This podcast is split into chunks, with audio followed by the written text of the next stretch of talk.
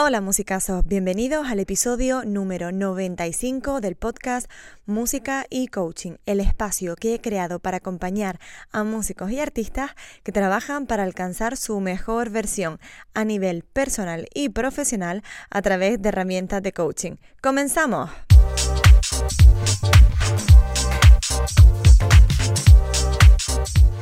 Antes que nada, me presento.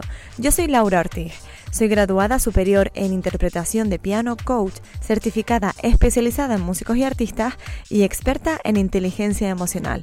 Mi propósito no es otro que ayudar a músicos y artistas a encontrar el balance en sus vidas personales y que esto les permita mejorar su práctica instrumental, alcanzar sus objetivos y además sentirse bien en el proceso, reforzando su autoestima y autoconfianza. Hola musicazo, hola musicasa, ¿cómo estás? Espero que muy muy bien. La verdad que yo hoy tengo un muy buen día porque hoy es el día de Canarias.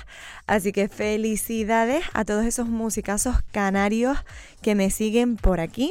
Porque bueno, la verdad, un día maravilloso para nosotros porque obviamente reivindicamos nuestra idiosincrasia insular y también porque es festivo y eso siempre ayuda a que el día sea mucho mucho mejor. Pero bueno, ya ven que aunque sea festivo, yo estoy aquí cumpliendo porque hoy vamos a hablar de un auténtico temazo. Además, algo que creo que casi nunca se contempla, porque normalmente estamos muy enfocados en lo que va a pasar, en el momento de tocar, pero ¿y qué ocurre después? Eso siempre lo pasamos por alto y no somos conscientes de que es una parte muy, muy, muy importante. Porque, a ver, no es solo cómo te enfrentas a lo que va a pasar, sino que también influye la manera en que asimilas lo que acaba de ocurrir. O por ponerlo en palabras de Epicteto, lo que importa no es lo que te sucede, sino cómo reaccionas a lo que te sucede. De hecho, a ver, voy a intentar explicarme un poquito mejor, por si acaso esto les está confundiendo un poco de alguna manera. Imagínense esto, imagina que quieres probar a hacer algún postre nuevo, un tiramisú, y no lo has hecho nunca. Ya les cuento que yo nunca he hecho un tiramisú. He sido pinche para ayudar a hacer un tiramisú, pero yo por mí misma no. Pero bueno, pongamos este ejemplo y que tú estás ahí y, bueno, pues te preparas con receta, con ingredientes, utensilios de cocina, todo lo que vayas a necesitar. Pero resulta que una vez todo está terminado, no es el postre que tú esperabas porque bueno, quizás has puesto más café de la cuenta o te ha quedado demasiado amargo.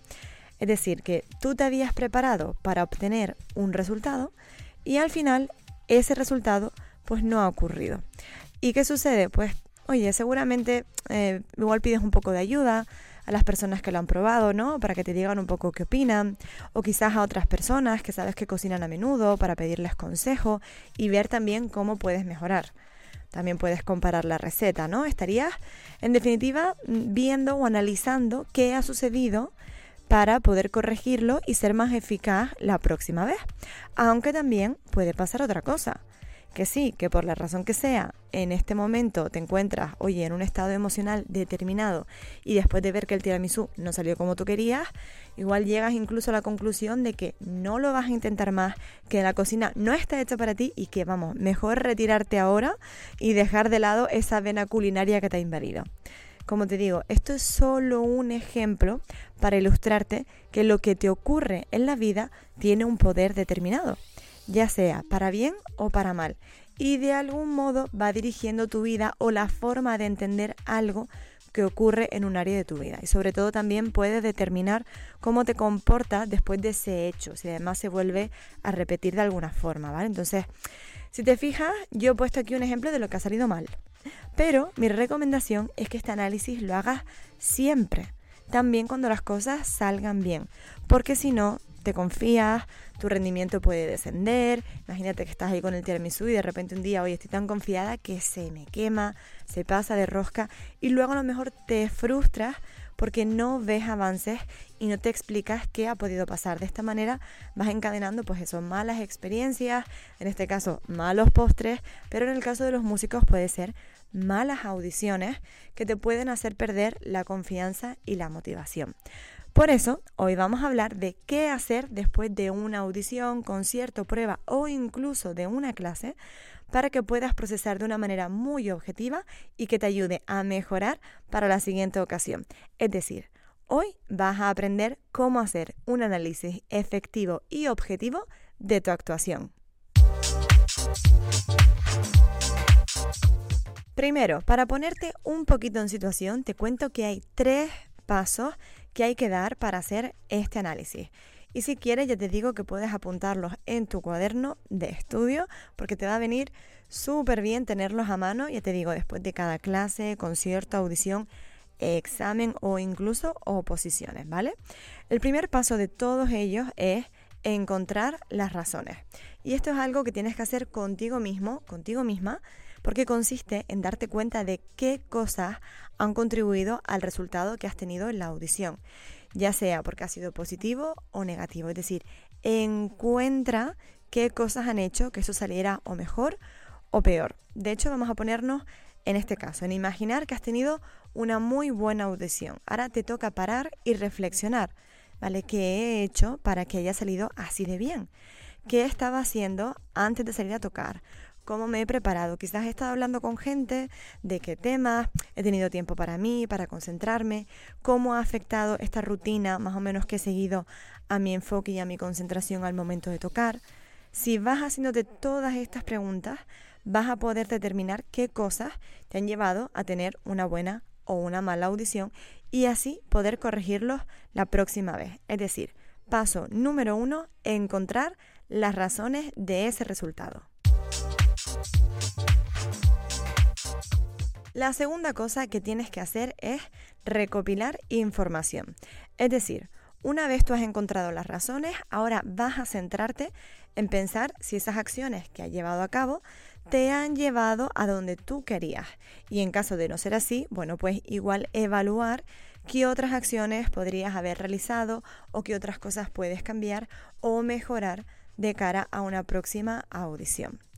Te voy a poner otro ejemplo. Quizás en esta última audición has pasado mucho tiempo hablando con otros compañeros, porque hace tiempo que no los veías, te los has encontrado por ahí, y eso de alguna manera pues te ha desconcentrado, porque igual, mira, pues perdí un poco la noción del tiempo y no me di cuenta que me tenía que preparar para salir antes de tocar. De verdad, mm, les cuento que esto a mí me ha pasado. Estos ejemplos normalmente que les pongo es porque los he visto en sesiones mucho porque a mí misma me ha ocurrido. Entonces, si yo ya he, digamos, entre comillas, perdido ese tiempo porque me he desconcentrado, he hablando con otras personas y tal, igual para la próxima vez lo que puedo hacer es, oye, preguntarme, ¿qué puedo yo hacer en este caso?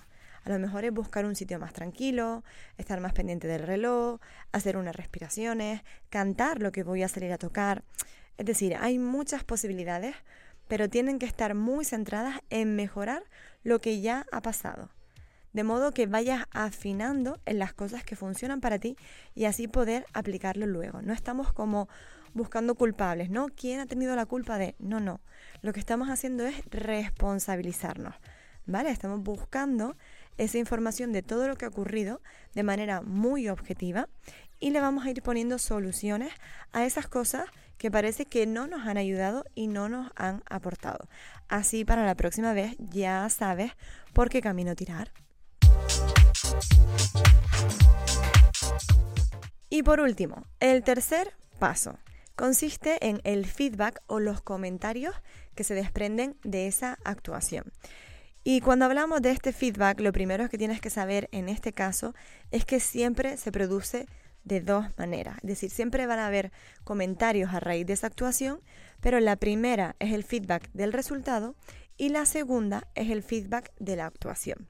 Son distintos, ¿vale? El feedback del resultado es muy fácil en el sentido de que tienes que preguntarte a ti mismo, a ti misma, qué consideras.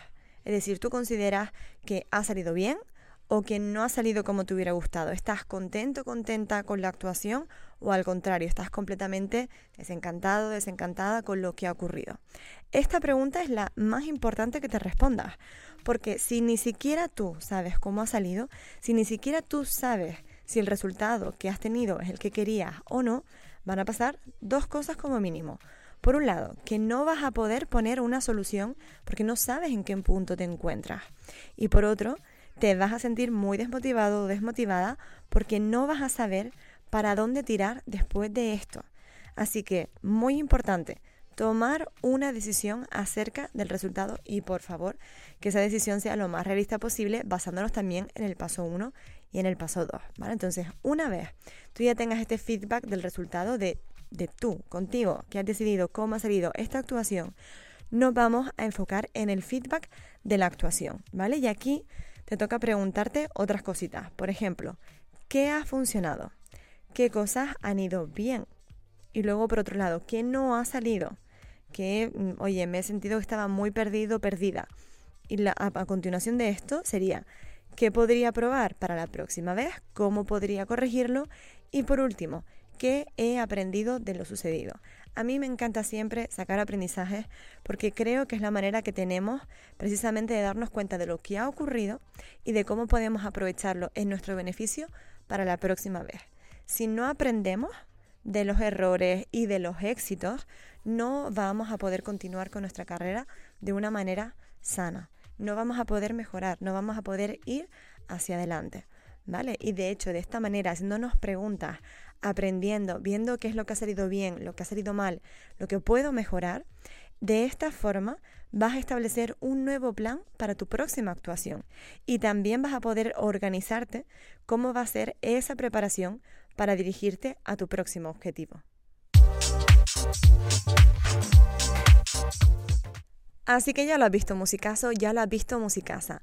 Toma el control y analiza bien qué ha sucedido después de cada actuación, ya sea audición, concierto, clase o incluso examen de oposiciones, porque, como te dije antes con la frase de Pícteto, lo que importa no es lo que te sucede, sino cómo reaccionas a lo que te sucede.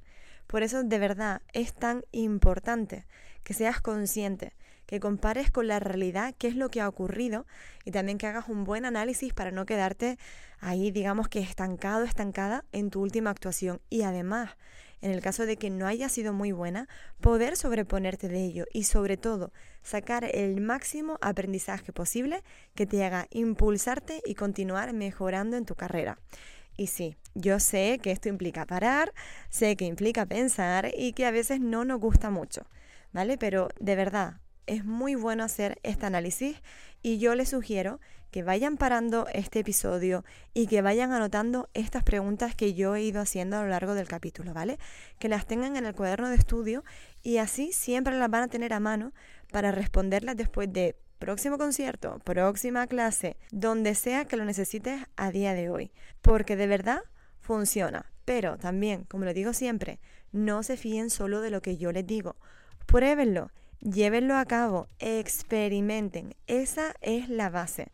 Porque además nada de esto sirve si tú no empiezas a tomar acción y a ser tú la persona que cambie su vida para mejor. Y de verdad, aunque sean cosas muy pequeñas, empieza a hacerlas empieza a tomar las riendas de tu vida para colocarte cada día un poquito más cerca de ese objetivo o de ese sueño.